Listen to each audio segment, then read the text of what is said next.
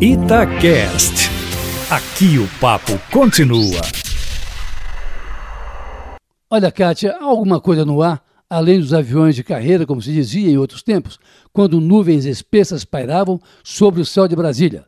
Há sinais mais do que evidentes de que a relação do Executivo, vale dizer, do governo, com o Congresso Nacional e com o Supremo Tribunal Federal está chegando ao seu limite, porque não é possível que o presidente Jair Bolsonaro use o seu telefone pessoal para disparar mensagens endossando as manifestações que a direita, vale dizer, as forças políticas e ideológicas que o apoiam, prometem realizar agora, no dia 15 de março, contra o Congresso Nacional e o Supremo Tribunal Federal. E tudo começou na semana anterior ao Carnaval, quando o general Heleno, chefe do GSI, se levantou contra as emendas impositivas da Câmara dos Deputados, numa reunião com o presidente da República e com o ministro da Economia, Paulo Guedes, que é quem vai pagar as emendas, e disse, o Heleno, que o governo não pode ficar na mão, abre aspas, desses chantagistas, fecha aspas.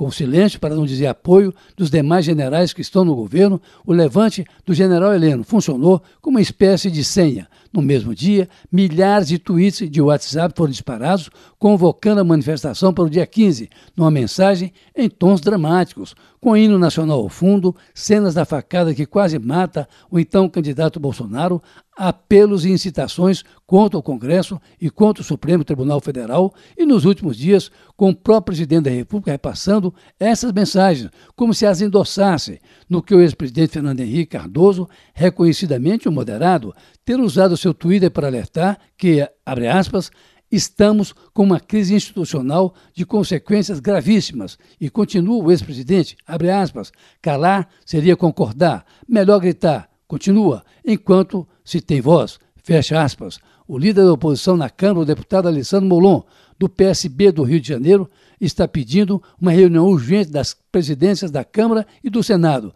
com dez lideranças partidárias, para o Congresso esboçar alguma reação contra o que considera escalada autoritária do governo.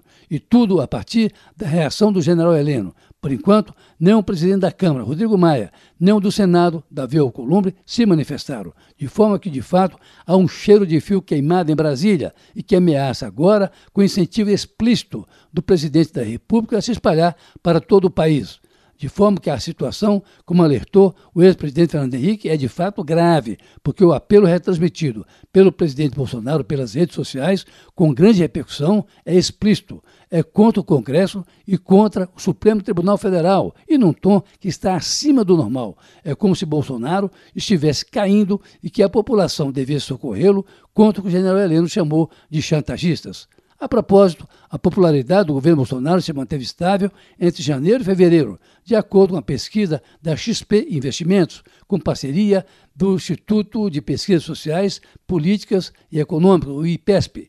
Os dados agora apontam que 36% dos entrevistados consideram o governo ruim ou péssimo, contra 39% em janeiro, meio percentual de outubro do ano passado. As variações estão dentro da margem de erro da pesquisa, que é de 3,2%. A expectativa da população também não variou. 40% acham que a perspectiva para o restante do mandato é ótima e boa, e para outros, 33%, é ruim ou péssima. Em suma, é estável o humor da população em relação ao governo Bolsonaro. Instável é o clima político em Brasília, com essa convocação para o dia 15 de março, endossada pelo presidente da República e contra os demais poderes do Estado.